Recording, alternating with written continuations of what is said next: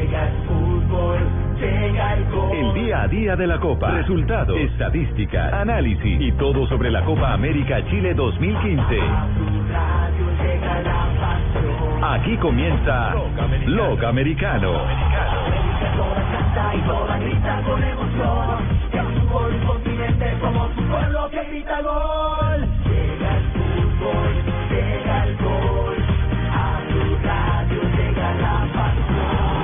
Radio.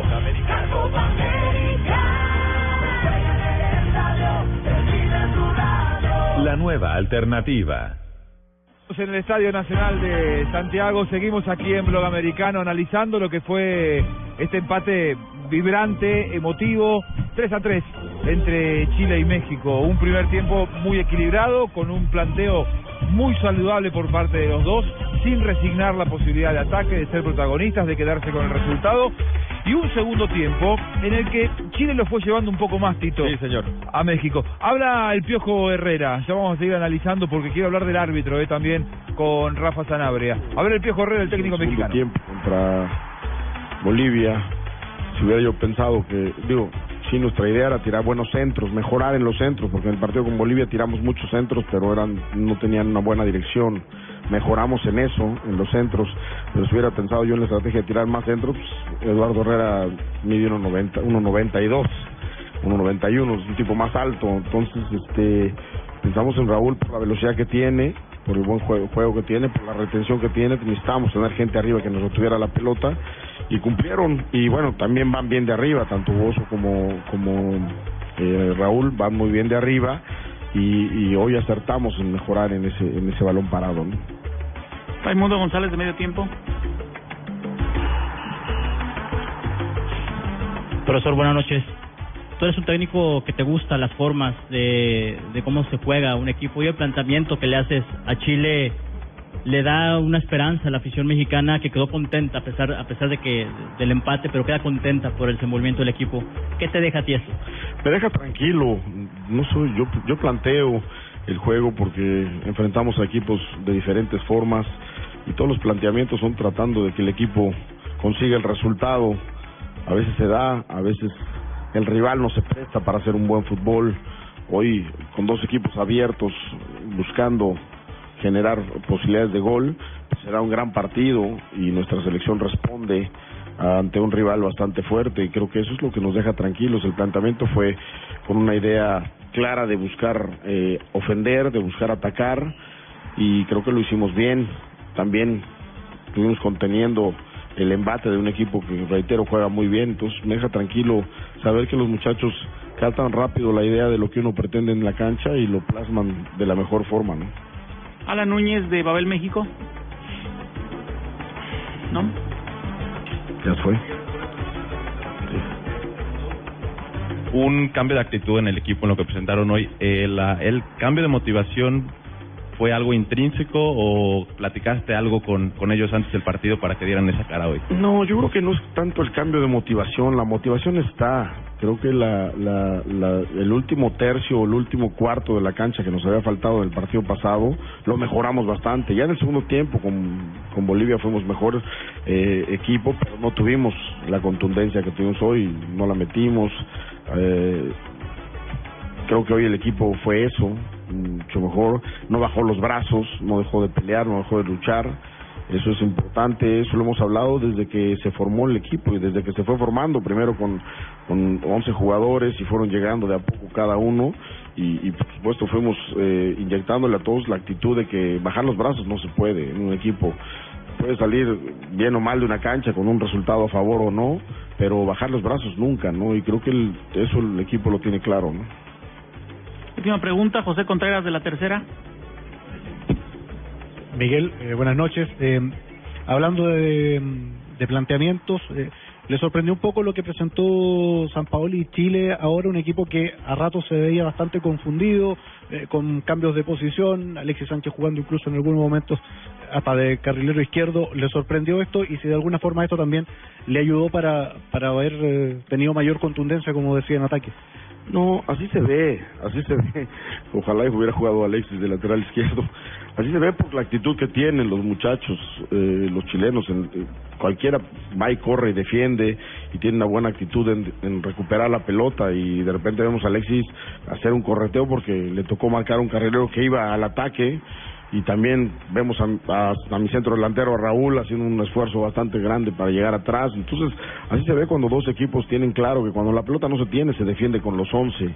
Y cuando se tiene, se ataca de, con los once. Eso es lo que, lo, que, lo que marca un partido de este tipo y de dos equipos que tienen claro lo que tienen que hacer dentro de la cancha, la actitud, la determinación, el deseo de ganar. Y, y imagínate, estás hablando de qué jugador que te hace un recorrido y va y te marca hasta, hasta parecer lateral izquierdo, me parece que cuando se convence a un jugador de esos con esa calidad, tienes al equipo contigo y creo que por eso San Paoli tiene un, un equipo bastante sólido, ¿no? Muchas Hasta ahí la, Muchas gracias a todos, buenas noches. la conferencia entonces de El Piojo Herrera. Muy interesante. Muy bueno el concepto final, ¿no? Eh, interesante escuchar cuando se tiene la pelota se ataca con 11, cuando se pierde se defiende con 11 y convencer. Yo siempre digo que el 50% del trabajo de un entrenador es ser líder y convencer a sus dirigidos. Y, y el Piojo Herrera y San Paoli, equivocados o no, porque a cada uno le puede gustar los matices, cómo dirigen, cómo no dirigen, cómo marcan, cómo atacan. Muchas gracias, buenas noches. convencidos sus jugadores. Eso es muy valioso. Eh, Te quería dar un dato porque Eso. veníamos con los primeros seis partidos, 13 goles, un promedio de gol de 2,1 por partido. Bajito. Sí, para la Copa. Uno puede decir bajito, pero en 2011 se marcaron 54 goles en total, ¿no? Estamos tomando el ejemplo desde el año 93 que se cambió el formato. Lo, lo que pasa, Tito, es que en la primera fase se tienen que marcar mucho más goles por partido, porque cuando empiezan los duelos directos, casi siempre el número de cierra. anotaciones se Se cierra. cierra. Pero bueno, en Argentina se marcaron 54 para un promedio superior apenas de dos goles, 2,07.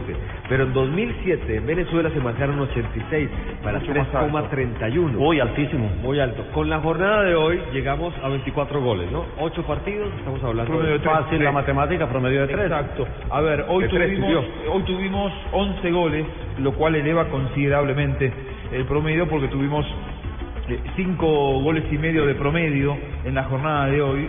Eh, cuesta recordar una jornada con tantos goles en Copa Sí. en Copa América. Será tendencia que, que en la segunda fecha, como ya los equipos, primero el temor escénico del que hablan, aunque yo no creo mucho en ese tema, sobre todo a este nivel, pero el tema de las posibilidades de clasificar eh, eh, y, y de tener que salir a arriesgar, en la segunda fecha ya vayamos a tener anotaciones en, en grandes cantidades. Y, y el último tema para ya contactarnos con los chicos que ellos sí están en la parte caliente. eh, Sí, con los que están en calefacción en la cabina. Sí, es el goleador. Llegó Alexis, Alexis no, Arturo Vidal a tres goles.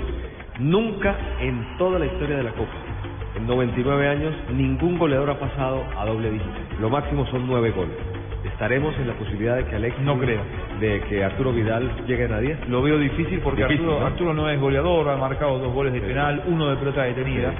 Es un mediocampista que llega, pero no es el típico centro delantero. Es que Chile, Chile no tiene un gran goleador. Y además que en el mejor Vargas. de los casos a Chile le pueden quedar Vargas llegó a su gol número 21. Eh, está uno de igualar a Suazo. Ve- Estamos hablando de, de, de esos 17 goles desde que llegó San Paolo. O sea, le viene muy bien San Paolo. Sí. Bueno, pero ¿qué pensará? A ver, no, yo, yo lo que quería decirte es, llegar a los 10 goles necesitaría 7 goles más Sí, a Arturo Vidal. sí. Hay que llegar a la... Quedan en el mejor de los casos 4 Cuatro partidos. partidos. Sería Tendría que hacer dos por promedio, partido. claro, un promedio de Mantener gol ese promedio. demasiado Creo alto. que el promedio de penal por partido a Chile Me ayuda. va, va bien. Lo ayuda. Y a ver, quiero hoy- decir nada, ¿no, señor Rafa Zanabria? Hoy tuvimos, hoy tuvimos seis goles en esta cancha. Pudimos haber tenido ocho de no haber mediado la decisión arbitral de marcar dos posiciones adelantadas o bueno a instancias de los De no haber habido una equivocación arbitral, querrás decir. Ahí va, y bueno, Uy. tenemos un especialista, Fabito, a ver qué piensa Rafa. Rafa. No, claro. Bueno, eh, un partido muy difícil, un partido complicadísimo porque fue un partido bastante rápido. ¿Te tocó duro, Juan Roberto? Fue un partido, para mí, bien dirigido por el central, por Víctor Hugo Carrillo, árbitro peruano de 39 años. Este es un gran árbitro, este hombre de Perú. Eh, los asistentes César Escano y Johnny Bocio. Vamos a repasar al minuto 21. En el gol de México 21. había mano del jugador Albornoz. Eh, si el árbitro o si la pelota no le llega directamente al que remata, es una acción de pena máxima y expulsión en el primer gol de México, minuto 42. En el segundo gol de Vargas había una posición de fuera de juego de Vidal. Por centímetros, pero ah, estaba adelantado. Como dice Rafita, ¿hay o no hay, cierto? Minuto 54, penal para Chile, la falta de Flores a Vidal, estuvo muy bien el árbitro. ¿Por qué el árbitro lo, lo aguantó un instante, un segundo? Porque la pelota parecía que le llegaba a un hombre de, de Chile, no sé si era el mismo Vargas, y si remata de una y termina la, la, la pelota dentro, el árbitro puede alargar el silbato y al final se ahorra una pena máxima y algo en la parte disciplinaria. Minuto 64 viene la primera acción invalidada a Chile por eh, fuera de juego de Vidal. Es una ¿Qué acción tan difícil, es una acción tan complicada. Eh, sobre el papel yo la veo como eh, fuera de juego. Estuve revisándolo acá con los compañeros del Sí. Gol Caracol, estuvimos trazando, mirando, Devolviendo. Líneas, rayas. ¿Sabe cuál es el problema? El problema es que la cámara está diagonal. La cámara no nos permite Ah. eh, y yo no puedo entrar a decir con certeza que hay posición de fuera de juego. y Ahora, ante la duda, ¿no debió haber dado continuidad el, asistente? o el- Que eso es lo que se dice, ¿no? Que es, es el Pero consejo es lo FIFA, que- ¿no? Ese es un consejo FIFA, pero para los árbitros ante la duda eh, levantan, porque es más Es que complicado. los asistentes no ayudaron mucho hoy, eh, Rafa. No, los sí, sí, sobre todo el asistente 1. Y en la que sí se equivocó plenamente es la del minuto 66. Eh, donde, perdón, 80, donde le invalida a Chile otra acción por fuera de juego, donde César Escano, el asistente 1, también le invalida a los hombres de Chile en una posición que estaba claramente en línea. Ahora, Rafa. Mm, que, dime. Una consulta. Eh, esa acción de tanto del primero como del segundo gol anulado a Chile. En el segundo tenemos la convicción de que estaba habilitado. En el primero vos decís, lo, con la tecnología intentamos trazar una línea, la cámara no está exactamente ubicada donde debería como para poder darnos elementos para juzgar con certeza. Ahora, ante tanta duda, un línea, le ponen un pelotazo de un lado y le cabecean en otro o definen en otro. ¿Cómo hace para ver un offside de un centímetro y medio? ¿No, es imposible no. para el ojo humano con la velocidad y la dinámica de jugadores que entran y que salen? ¿Se puede marcar un, un offside así? Es imposible para el ojo humano, Rafa. Es, sí, y ya se ha demostrado técnicamente que es casi que imposible, pero tampoco eh, es que sea, digamos, que, que no se pueda que no se pueda actuar. Me parece que en la primera ¿Y no acción es negligente donde- por parte del asistente No, levantar sabe, sabe. un banderín? Sí, podría ser negligente por parte de- del asistente, pero es que cada uno es dueño de sus propios miedos y sobre todo de cuidarse que no le digan que le están regalando al equipo local, como Claro. se dijo y se actuó en, en, en Brasil en el Rafa, Campeonato Mundial. Entonces, lo en que eso- pasa es hay- que... es lavarse las manos. Eh, en el fútbol colombiano pasa, están matando el fútbol filtrado. Cada juez de línea que siente que pueda llegar a ver fuera de lugar levanta rápido la bandera. Entonces no hay gol y se quitan de encima una, una acción de goles.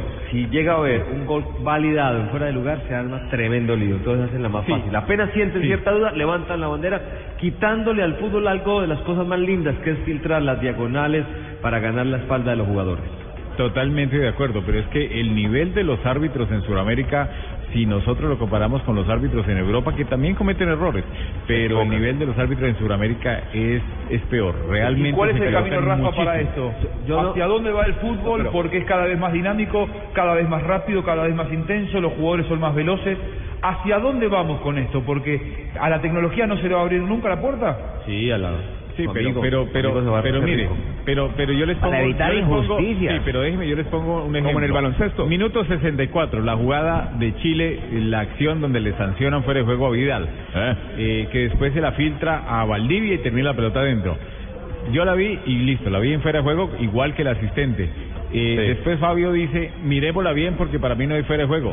Listo, fui, la miré bien y duramos cinco minutos trazando líneas, márgenes, eh, pero si la cámara está mal posicionada, es muy complicado, es muy difícil. Entonces Sí, ahí, sí, en, un partido, si paramos esa misma imagen, supongamos hoy que, que tuviéramos la regla ya de que se puede parar y ir a mirar el monitor, ¿qué va a pasar? Imagínese. Sí, Rafa, pero, No, pero hay que empezar terrible. a calificar de una manera. Hay que no, no metamos tecnología, pero un árbitro se puede equivocar en algo que no vio, pero lo que no se puede Claro. equivocar es en algo que no sucedió. Y casi siempre Sí. levantan la bandera inventándose fuera del lugar que no hubo. ¿Para qué? Para lavarse las manos. No el árbitro se puede equivocar, es muy difícil. Yo prefiero, yo creo que es más fácil desactivar bombas que ser juez de línea. Es muy complicado, es muy rápido. El ojo humano no está capacitado en muchas hay manera, ocasiones. no hay- no hay manera. La FIFA no quiere poner tecnología, es muy difícil ponerla. Pues muy bien, señores, vamos a tratar de equivocarnos menos. Y a sancionar no lo que vemos, no lo que lugar. creemos. No, el Fede Juego no se puede acabar. Se acabe mejor que vayan con lo que llaman ustedes No, hueveros. porque es la base del fútbol. el orden no, es no, donde el fútbol parten arranca. los equipos para, Sí. para cuadrar su esquema. Tendríamos muchos Sí, goles. es- es básico, de Está lugar. muy interesante esta- esta Bueno. Fabito, Sí, pero después de este partidazo sí, sí tenemos que A ver, a centrarnos ver. en el árbitro. A ver, No, Fabito, Fabito Poveda me parece que tiene alguna injusto. declaración. Fabito. ¿Se van a sentar en el árbitro? Sí, eh, hola Juanjo. No, lo Hola, que pasa es que ¿cómo están hablando los jugadores, pero lamentablemente donde saludar, están, donde están los donde están los jugadores eh, hasta allá lamentablemente se, se corta la señal de, de la Conre. Eh, ahí no hay tantos periodistas, entonces están concentrados los jugadores solo. Dígale a JJ que los le ayude con la periodistas Conre. Sí, yo soy especialista. Y con Vaca sí pudo, ¿no? Y claro, para Chile y para... No, no pudo. Para Chile y México no pudo y con Vaca Bueno, sí Ahora la culpa es de la ingeniera. No, no, no, no. Eh, Estamos atentos ahí de la zona mixta, Fabito. Pero vamos, a ver, corta esa vaca. Vamos a escuchar a Claudio Bravo, el arquero de la selección chilena de fútbol. ¿Cómo no? Vamos, arquero de Barcelona. No alegre, esos bravos, Ya papi. pensar en el siguiente encuentro. para poder llevarse los tres puntos. No sé si faltó o no, pero tratamos de, de entregar todo. Se, se vio un equipo muy aguerrido, un equipo muy muy entregado también.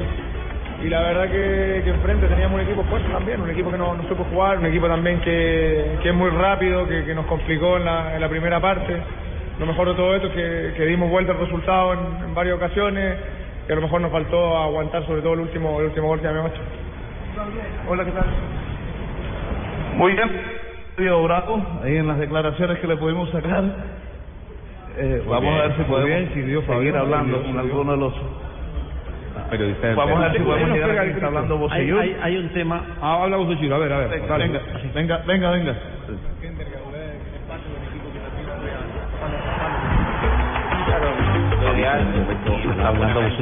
Lo empezaremos a trabajar y hablar, es estar preparado para las diferentes circunstancias que te presentan los partidos.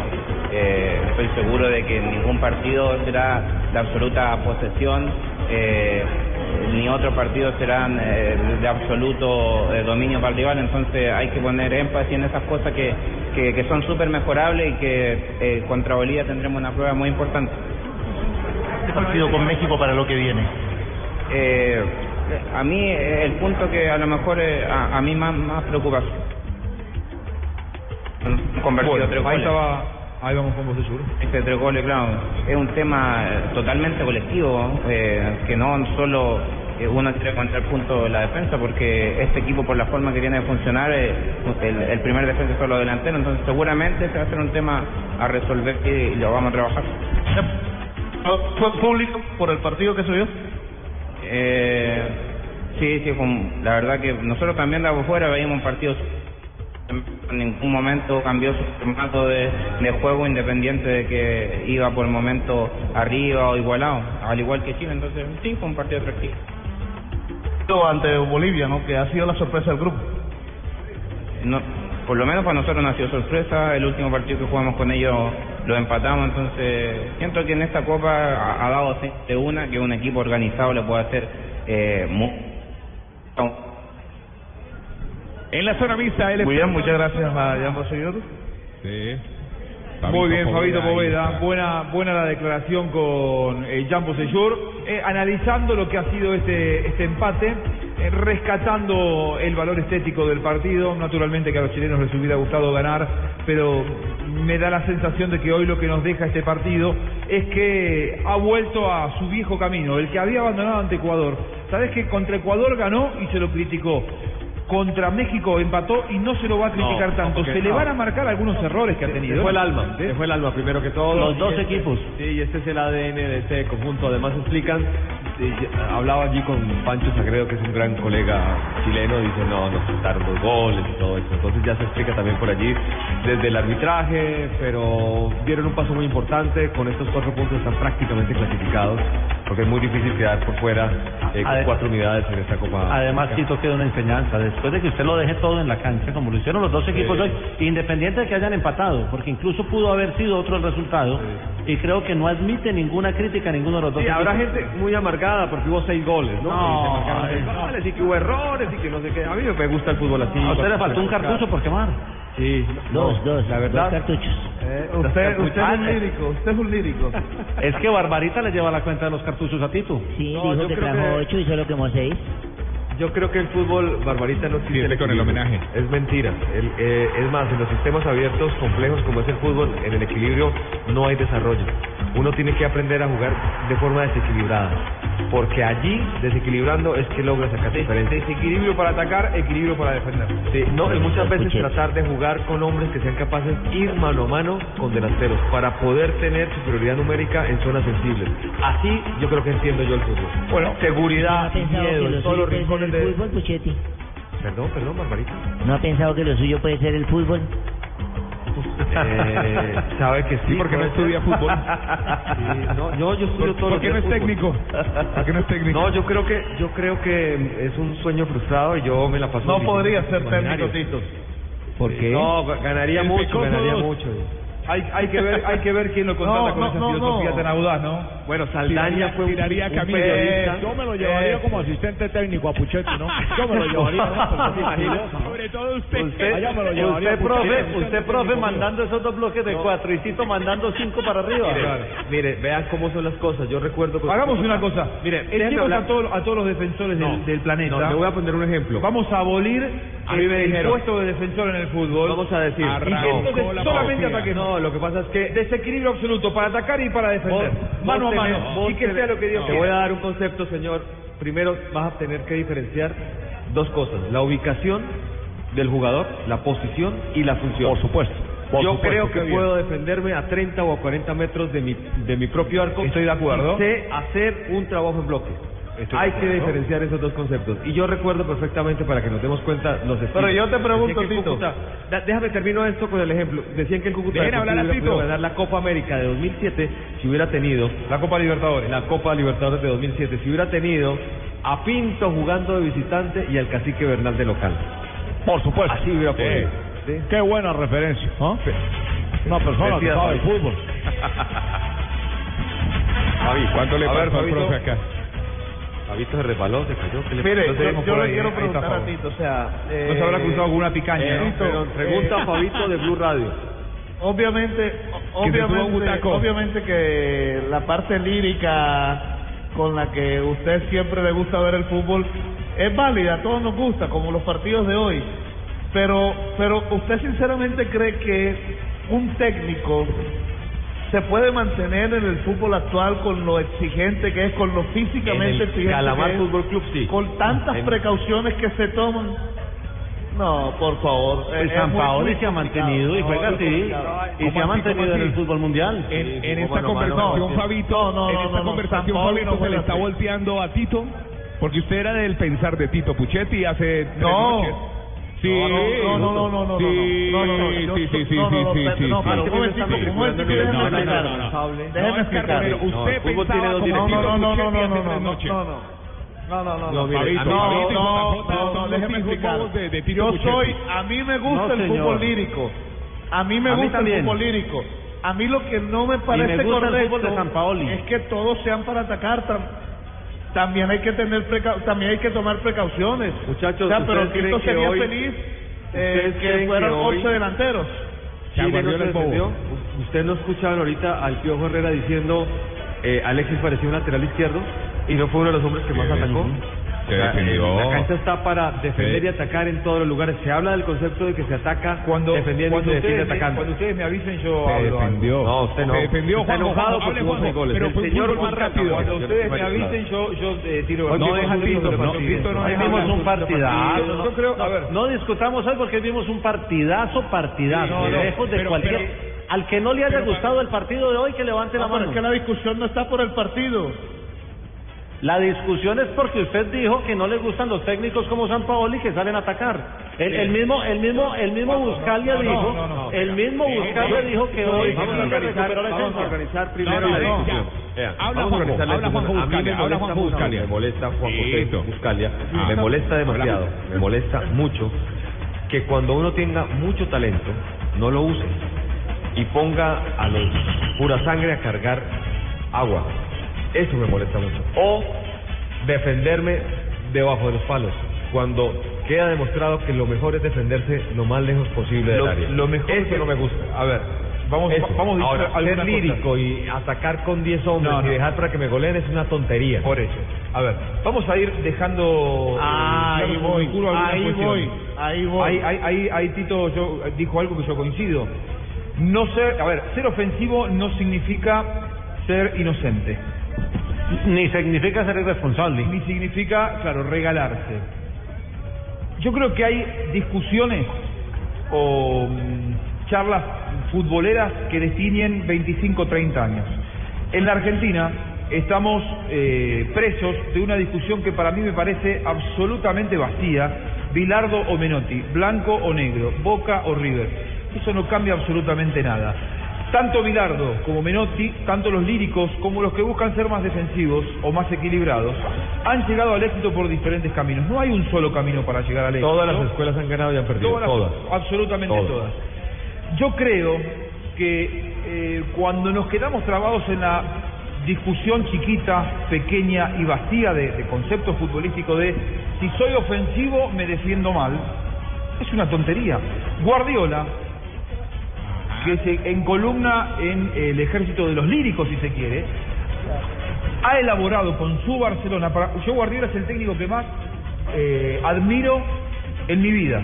Para mí es el mejor entrenador hoy en el planeta Tierra. Y usted me llama lírico a mí. Bueno, y a mí me dicen que yo soy defensivo. ¿Sabes por qué? Porque yo valoro el equilibrio. Guardiola elaboró. deja- ¿Me deja terminar? Por eso, ¿me, me deja terminar hablar? ¿O no? ¿O Sí. quiere hablar usted toda la noche? Van, van 17 minutos. Guardiola pero... elaboró. Guardiola elaboró la máquina ofensiva más grande del planeta y a ¿Cómo su vez la máquina defensiva más grande del planeta. ¿Por qué? Porque entendió un concepto que todos deberíamos entender, que es, mientras yo tengo la pelota, no siempre necesito atacar, la tengo para defenderme, porque la manera más efectiva de defenderme es con la posesión del balón. Algo que los equipos, si se quiere, bilardistas, que igual para mí es una injusticia decir que Bilardo le da la pelota al rival y se mete en el, ar- en el arco, porque fue campeón del mundo Sí. con mucha gente de ataque. Con mucha Con gente. siete de defendiéndose y tres atacando. No, usted, que que uno de esos lo- era Maradona. Lo invito a mirar a Argentina del Sí. 86 y un equipo que hacemos- atacaba. sí, Y que atacaba. juntaba a Borghi, a, a- a- Borghi no jugó. Borghi sí entró. No, entró en dos minutos. Borghi, Bocini. Atacaba. Borghi Bocini jugó Bo- 10 minutos. Borghi, Bocini. Todo el mundo Valdano, jugó 10 minutos. Maradona. Jugaba Jugaba Burruchaga mal el equipo del Maradona. 86. No, no jugaba mal. Jugaba muy bien. Jugaba muy bien. con tres. Mírelo y Lo que analícelo. pasa es que uno de esos era Maradona, el otro era Valdano y el otro Burruchaga. Bueno, Pero mire, se defendía con siete hombres. Ve que usted, ve que usted es fundamentalista. No, no soy fundamentalista. Lo- la, la gente No que cree que es lírica, la gente que cree que es lírica, No lo estoy es criticando. fundamentalista. No, lo que pasa yo es que reconozco el juego de ataque. No, Entiéndame, usted hace un rato dijo algo con lo que Lleva- yo no coincido. lleva 10 minutos, No, déjeme a mí. Déjeme terminar. No puedo. No, es que estás diciendo una cosa. Déjeme- Juanjo. usted recién Mire, dijo, usted no recién dijo el, el no equilibrio estoy es una porquería. En eso yo no, No. coincido. Porque el ¿Qué equilibrio. dije? No utilizo la palabra porquería Y a usted no le gusta el ¿Alguien- equilibrio en los equipos. Alguien en el estudio que suene la campana ¿A del primer gusta round. el equilibrio en los equipos? Hay una palabra que a usted no le gusta que es el equilibrio. hay una situación que se Hay una palabra que a usted no le gusta que es el ¿Por equilibrio. por qué siempre trata de los equipos de Guardiola, los equipos de Guardiola la campana, suena la campana, señores.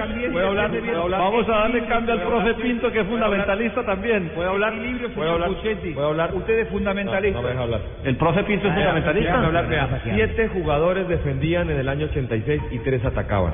Tres atacaban. Ustedes pueden revisar en los videos. Eso no está para nada mal. Lo pueden hacer lo que, que lo quieran hacer. No, no, pero- lo que, pero lo no que me está diga a mí, mal- Tito, dígale a- que dígale Juanjo es que no reconozcan que son equipos plenamente defensivos. Eso es lo que me parece que está mal. No se reconocen como defensivos. Y decir que la Argentina del 86 era un equipo que atacaba, que pasa es que tenía Maradona, que no era un solo hombre, parecían cinco que A, a atacaban. mí me gustaría que el concepto lo diera, por ejemplo, el, el profesor Pecoso Castro o el profesor Pinto. A ver, a ver si ellos también piensan que ustedes son fundamentalistas y que el otro es defensivo. Que, que- No, no, todas las- ahí, ahí está, ahí está el profe, el, el pro- el campeón de Colombia. Profe, ¿usted es fundamentalista o no? Vamos a atacar, vamos a atacar de una vez y acabar esta discusión. Que no vayan a dañar la. Conrex, Yo no soy fundamentalista. Yo soy técnico Uy, no, del por- Deportivo Cali, campeón de nuevamente. Profe, pero usted tira camillas. Juan Gómez, profe Juan Gómez está ¿Y- pegando con el no, micrófono. no es válido en el fútbol? ¿No es válido para No, agarró a microfonazos. un saque rápido de banda? Claro que Pecoso eso me está eso es jalando el válido. pelo. Eso, eso es válido, profe. Hay que ser, hay que jugar bien, pero hay que ser vivo también. Entonces no soy ni lírico No. ni fundalista. Soy un votador de No. Todas las escuelas han ganado. Lo que pasa es que me, mole- me molestaría mucho que la gente del Once Caldas dijera que el 2004 lo ganaron atacando, cuando hicieron un gran trabajo defensivo tan válido como lo hizo que el Atlético Nacional, que era un equipo más equilibrado, por utilizar ese término, y que tenía muchos hombres al ataque. El profe Pinto, el profe. Pinto también ha ganado y usted no creyó en él. Yo siempre creí Hay unos que no creyeron en mí, ¿no? Por supuesto. Acuérdese cuando Chile me metió a mí cuatro goles acá. ¿Qué vine a hacer? Profe, de, de esta mesa, de esta mesa, ¿quiénes creímos en usted, profe? Profe, yo siempre creí en usted. Solo Buscalia y, y nadie más. Profe, yo creí en usted, profe. Grande, profe, grande, profe. Rafa Zanabria también creyó en usted y Fabio Poveda era uno de sus más Sí, pero es que. Rafa está aquí conmigo, ¿no? Ustedes están ahí abajo en los pupitres. Ah, estamos muriendo de frío y por eso nos Para, para la gente Juanjo, no como- me jale el pelo, me está para la gente como Tito Puchetti que creen que el fútbol es solamente atacar y hablan con desdén, con desdén de la defensa, hay que defender en todos los lugares del campo. su máximo su máximo su máximo prócer, que es el señor eh, Pep Guardiola, les ha No enseñado que el fútbol es equilibrio. Sí, No el mío también, pero por eso, porque les abrió la cabeza Ah. y les enseñó que se puede atacar bien y defender Claro, bien. Hoy claro, Chile no defendió bien, señor. No usted, usted que se emociona, usted que se emociona con San. Paoli, atacó muy bien, llegó 14 mil veces, No, no, pero le llegaron tres yo me- goles. yo me ¿De meto- qué me sirve espere, hacer tres goles no. si cada vez que me atacan No, me hacen no, goles? no, no, El pero yo me meto Con un equipo un poco más equilibrado, Hoy lo goleaba. Equipos se de defendieron mal, pero eso facilitó que el juego de fuera espectacular. de negro eran Con equilibrio, con equilibrio bien. Chile hoy ganaba 3 a Usted 0. estaba hablando- ¿De qué me sirve atacar si cuando me si me defiendo tan mal que cuando me cruzan la mitad de la cancha es gol del rival, señor? No, no, no, no, pero una, una, usted mismo habló de un tal Corona que juega bastante bien. Muy bien. Corona juega Muy bien. bien juega. Juega bien. Y a esos chicos no los marca muchas veces ni una persona en un sistema. Y logró liberarse. Lo que pasa es que esto es un sistema complejo que depende de un rival. Y ese rival Con un poco la más de equilibrio, le voy a preguntar Chile a Sagredo. 3 a 0. Sagredo, Francisco Sagredo es de los grandes periodistas que hay en Latinoamérica, lo conozco, se nota que es un gran amigo, no mentira, es uno de las grandes, no, es un gran periodista de Latinoamérica, gran hombre. ¿Es Chile. fundamentalista o es romántico? No, es un tipo muy práctico en la vida. ¿Le gustó lo que hizo hoy Chile o está un poco triste porque prácticamente regaló la posibilidad de ganar No, no acá? las condiciones, Público. pregúntele ya nomás. Me queda una sensación esperanzadora por el segundo tiempo y una sensación muy preocupante por la experimentación del técnico en el primer tiempo. Yo creo que la Copa América no es para empezar a probar cosas, a probar jugadores, y a mí me preocupan cuando los técnicos empiezan a creer que son los que ganan o pierden los partidos. Esto es una cuestión de jugadores. Ahora, los jugadores dejaron el alma, ¿no? El alma por encima de todo. Pero Chile el, el primer tiempo se vio superado por México. Eh, el resultado simplemente fue lo positivo, pero Chile no jugó bien, muy feble atrás. Consigue, consigue el em- dos veces el empate con pelotas detenidas, juego aéreo, no, no por elaboración de, juego ni profundidad. Y en el segundo tiempo sí cambió, y la cosa es muy simple. Vidal jugó de Vidal, Arangui de Arangui, Díaz de Díaz y Valdivia de Valdivia. O sea, Chile me parece que tiene un esquema, que tiene una intensidad, pero cuando el técnico empieza a experimentar e inventar cosas, es cuando se le complica. Eso del falso 9 de Valdivia, no, no, no lo, no lo compartes. Con, con esas estocadas que mete, ahora, hoy día me dejó enfermo porque en la transmisión hablábamos, a veces pienso que no tiene que ser todo tan perfecto, tan exacto, tan milimétrica la habilitación, pero bueno, Chile, hay que, uno queda caliente, los chilenos por el resultado, pero uno ve el segundo tiempo y Chile tuvo ocho oportunidades de gol. Sí, no, pero- goles. Y hay que darle, y hay que darle, Francisco, hay que darle crédito a México. México, México le plantó un partido muy bien elaborado. Lo que pasa que, mira, obviamente uno ve desde el prisma del, país que, entre comillas, eh, defiende. Nosotros estamos muy esperanzados por, por esta Copa América. No somos favoritos para ganarla, son Argentina y Brasil, pero sabemos que podemos pelearla. Y eso es partido a partido. Y yo siento, con, con todo respeto de esta selección mexicana, como lo siento con Bolivia y como lo siento, lo sentí con Ecuador, que si Chile quiere pelear su Copa América, tiene que ser capaz de ganarle a Ecuador, al equipo B de México y a Bolivia. Si no es capaz futbolísticamente de imponerse, entonces no estamos para pelear nada. Pero, pero Francisco, eso sería decir que tiene que ganar todos los partidos, porque de ahí para arriba hay que ganarlos para pasar. O sea, yo creo que y, y- y Chile, la obligación de Chile es ganar la Copa de alguna manera, pero no ganar. de No, no la obligación, Sí, pero la, ambición es gan- ganar la Copa pero no ganar todos Pero los partidos. Pancho, una, una, un país como Chile, que ha tenido grandes, grandes figuras y que a nivel de selección absoluta no ha ganado nada, organiza en la Copa por séptima vez, me parece que con esta generación de futbolistas que puede ser una de las más brillantes, me parece que la ilusión por lo menos está para ganarla, ¿no? Lo que pasa es que eh, la localidad es muy relativa, la importancia que tiene, porque yo te doy un par de datos solamente. 11 Copa Américas con este sistema, solamente cuatro locales han sido campeones. Desde el año 2001 que no hay un, un local campeón en una Copa América que fue especial, la colombiana. Porque fue espectacular porque la ganamos de palmo a palmo sin recibir. No, no. sea, Argentina siempre no siempre fue, me carga porque no fue Argentina. Ah, no, no la cargo para nada, pero fue una Copa América especial. Después, eh, o sea, Argentina con Messi y con Maradona no fue campeón en su Copa América. A lo que voy, que la localidad no te asegura nada. Pero sí es importante, o sea, ¿yo qué aspiro? Que se habla mucho de esta es la mejor generación de la historia de Chile. A mi juicio, una generación que no tiene centrales. Porque No, no, no tiene, y tiene muy bajitos y lentos. No. O sea que esta selección con Elías Figueroa tendría que ser la campeona. no tiene centrales ni tiene un 9 indiscutible. Ya tenemos 5 o 6 jugadores Ahora, de primer nivel. Pancho. Ahora, eso te ilusiona para pelear, pero si uno pone en, en- en la matemática futbolística el plantel de Brasil, el plantel de Colombia, el plantel de Argentina, están uno o dos peldaños sobre, sobre Chile, pero eso no significa que en un buen día, como lo demostró Chile en el Mundial contra, contra, Brasil, contra Brasil y contra España, Chile le puede ganar a cualquier equipo. Ahora, Pancho, ¿no te da la sensación de que las debilidades que hoy pudo haber mostrado eh, Chile a nivel defensivo no van exclusivamente en, en los aportes individuales, en, en- en- los jugadores, en los nombres, sino en el sistema? Es un equipo que no sabe especular el chileno. Eh, y hoy, si se quiere, fue mucho más Chile que en el partido ante Ecuador. O sea, eso hablábamos en el cierre de la transmisión nosotros en Vivo Vivo, que yo me voy con una sensación futbolística superior a la del jueves. Lo que pasa es que el jueves se ganó y hoy día no. Pero hoy día el equipo sí mostró cosas que había perdido la selección luego Claro. del Mundial, como un vértigo espectacular. Y que se le reclamaba eso. Exacto. Mucho vértigo, mucha profundidad, capacidad de generarse situaciones de gol, juego asociado. Y tuvo, y, y- y el segundo tiempo, México llegó una vez, lo pilló mal parado, y si ustedes retroceden en el origen de la jugada, es, un, es una falla técnica en un saque inexcusable de Albornoz, y es Albornoz el que no alcanza a llegar a.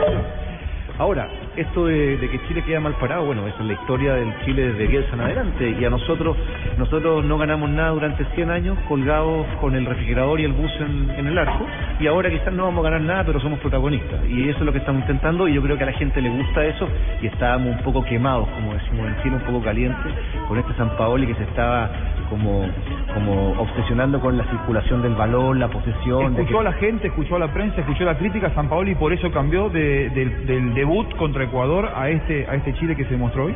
O sea, yo creo que San Paoli escuchó a uno, a alguno del millón y medio de enanitos que tiene en la cabeza. eh, y, y dijo, bueno, voy a intentar hacer esto. Ahora, el enanito que escuchó en el primer tiempo claramente no lo ayudó porque hizo un experimento que no le resultó. En el segundo tiempo, Chile salió a jugar a lo que es Chile, con la línea de cuatro, una línea de cuatro que es falsa porque son dos, son dos permanentemente pasan y pasan. dos, Sí, y, y mejoró mucho. Ahora, San Pablo es un técnico especial nosotros estábamos agradecidos de él y a mí me gusta que, que el equipo vaya para adelante. Obviamente no es un técnico perfecto porque que yo sepa no existe. Y a mí, pero pero para cerrar un poco, porque nos tenemos que ir a comer. Eh, a mí me preocupa cuando los entrenadores, cualquiera en el mundo, empieza a creer que él gana o pierde los partidos. Y hay muchos así. Lo único bueno de todo esto es que cuando uno, me parece, yo sé que esto va a crear polémica, cuando uno juega la defensa, lo único que le queda es el resultado. Si no ganas, pero cuando uno juega al ataque, por lo menos le quedó la ambición. pierde la ambición, Claro. el deseo y el gusto ¿Sabes lo de que, jugó al ataque. ¿Sabes lo que quiero aportar? Me sumo. El ataque no necesariamente es ser un equipo desequilibrado. Suicida. Claro. Y hoy yo vi en Chile un equipo que atacó muy bien y defendió muy mal. Y yo digo, voy a, voy a pasarle un párrafo. Pero quiero, decirte algo, porque si no me Esta hace noche quedar a mí me gusta defenderme solamente. Y yo Pero digo, déjelo hablar, ¿por qué no Claro, ahí hablar está. Sie- siempre se juntan los dos, dos y se cargan. Ahora, ahora me ¿Te entendés. das cuenta porque no es algo comer Ahora me entendés. Ahora me entendés. Yo digo, eh, Ahora hoy Chile va a ser. Chile va a ganar la Copa América si ataca como atacó hoy en el segundo tiempo y aprende a ser un equipo más equilibrado a mitad de cancha hacia atrás. Pero es que no lo va a hacer y no va a aprender, Juanjo. Porque San Paoli a estas alturas no lo va a ganar. porque San Paoli y cuando intenta hacerlo no le resulta. o alguna vez vieron, por Esta ejemplo, al gran. Barce- al, gran Barcelona, sí. al gran Barcelona de Guardiola, ¿ustedes lo vieron defenderse mal o sufrir como sufrió hoy Tuvo, tuvo partidos malos. Tuvo partidos No, bueno, malos. está bien. ¿Qué es lo que pasa? Que Pero, el- pero, a ver, el- tuvo partidos malos, pero estamos hablando de Barcelona- 200 partidos Sí, Barcelona de Guardiola sí, no. y tuvo tres malos. Estamos hablando del mejor Puyol, estamos hablando... Piqué, Piqué. nosotros no los tenemos. Ahora, lo que sí yo creo que no puede ser, pero pero lo entiendo por la filosofía de esta selección, es que tú tienes total, diste vuelta un partido que estaba muy chivo en el primer tiempo. Te pusiste en ventaja con un con una acción que, me, que me pare- a mí me parece que fue penal, se lo fabricó pero fue penal y y cómo se llama, lo tienes controlado el partido. México no te elabora ninguna ninguna jugada en profundidad Y te agarran mal parado. y te agarran mal parado. Eso me parece que más que Eso una que vocación ofensiva tiene que ver con un, con un con un espíritu su- suicida que en el fútbol no puede tener. Ahora, mira, si, si, si no anulan esos dos goles que eran legítimos, Chile gana 5 a 3, 4 a 2.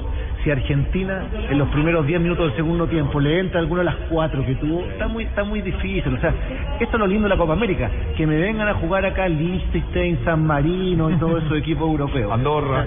Este, No. este es el Mundial sin Alemania, Italia y Sí, España. no estaríamos hablando absolutamente nada de esto si los resultados hubieran sido... eh, ¿Qué frase quería pasarme usted, querido Tito Puchetti? No, le voy, no, le voy a pasar un libro que habla, que va a ser muy interesante. A ver si usted la palabra equilibrio le da otro enfoque. Lo vamos a tocar, se lo voy a pasar. La palabra equilibrio es todo en el fútbol. Sí, en la Es palabra, todo, mire, le voy a todo en el decir, fútbol. Ahorita le voy a pasar. No, uno de los míos. Sí, estos son demasiado profundos los libros de Francisco Sagredo. Bueno, señores, nos tenemos que ir a cenar. Ustedes siempre. el ¿Cuánto nos falta? hacer goles y defender y todo, que hagan y que defiendan, ¿eh? ¿Para qué ponen a agarrarse y todo? El fútbol es atacar y defender. El fútbol es atacar y defender. Dándole patadas para romperle un hueso. Y si no, y si no tenés con qué defender, eh, Juanjo, ¿qué haces? Eh, sos un equipo desequilibrado y Juanjo, pero- que le pasó a Chile pero- pero- pero- pero- acaba, acaba de decir Francisco, nosotros no tenemos un Puyol, nosotros no tenemos... el equilibrio por amor hace parte de una vida equilibrada. Ah, lo mismo pasa en el fútbol. No, no, no, no, ya ves que la. ¿Quiere que tuitee la frase esta vez? el fútbol es atacar y defender y si no te pasa lo que le pasó a Argentina en el segundo tiempo. llega el equilibrio, Equipo desequilibrado. Eh, repítame la frase para tuitearla, por favor. Perder el equilibrio por amor hace parte de una vida equilibrada. Va a necesitar como seis tweets, eso sí, porque son como 800 caracteres. No, ¿cómo- cómo le- Muy bien. Mire, Señores, mire, esto es Copa el América. fútbol, el fútbol lírico es lindo, por supuesto que a todos nos va a gustar el fútbol lírico. de lírica, ¿eh? Pero ¿Cuándo has visto un costeño hablando de? Se metió. Compadre Cheito, pero pero pero en medio en, en- en medio 140 caracteres. En medio de ese caracteres, perdón, eh, tío Akira, no confunda las palabras. Eh, lo- lo escucho, Eh, en medio mal. de ese fútbol, en medio de ese fútbol lírico y JJ lo hemos conversado con eso. eh, a mí me gusta siempre tener en la cancha a un jugador tipo Chicho Pérez, a un, Chi- a un Un Chicho, Chicho Serna, a un un Leonel Álvarez. Gaviria, un Leonel- O sea, ese jugador para mí es fundamental en la cancha. Y Chile no lo es- tiene. Y eso no quiere decir que tú no quieras jugar bien al fútbol. Sí, no, y, y, y, y otra que dije ayer que me estaban condenando allá en el rincón. Estás es que- condenado. que cuando, cuando el gol, cuando el error del defensa fue de, ¿de quién? En, el- en uno de los partidos de ayer o de antier, que, que, el, que el defensa devuelve la pelota y se la entrega al, al rival para, para el gol. El paraguayo. El paraguayo. Eh, Yo dije, eh, hay un principio, hay un principio básico en el fútbol que eso no puede ser ingenuo. Es decir, Claro. si usted lo están apretando y, y tiene la pelota, no, eh, Si usted le están eso, hay apretando que a la raya. Entonces. Claro, yo también soy lírico y me gusta el fútbol de ataque, Bueno, pero, no, pero- cosas- comparto la idea de que, de que cuando Chile pone el partido 3-2, que además le tocó remontar dos veces, tenía que meter un poquito de, de, de- de corte, de Ustedes- mandarle la pelota al lado, de meter un, un jugador de, de más equilibrio. Si a usted le están apretando no. es porque debe plata.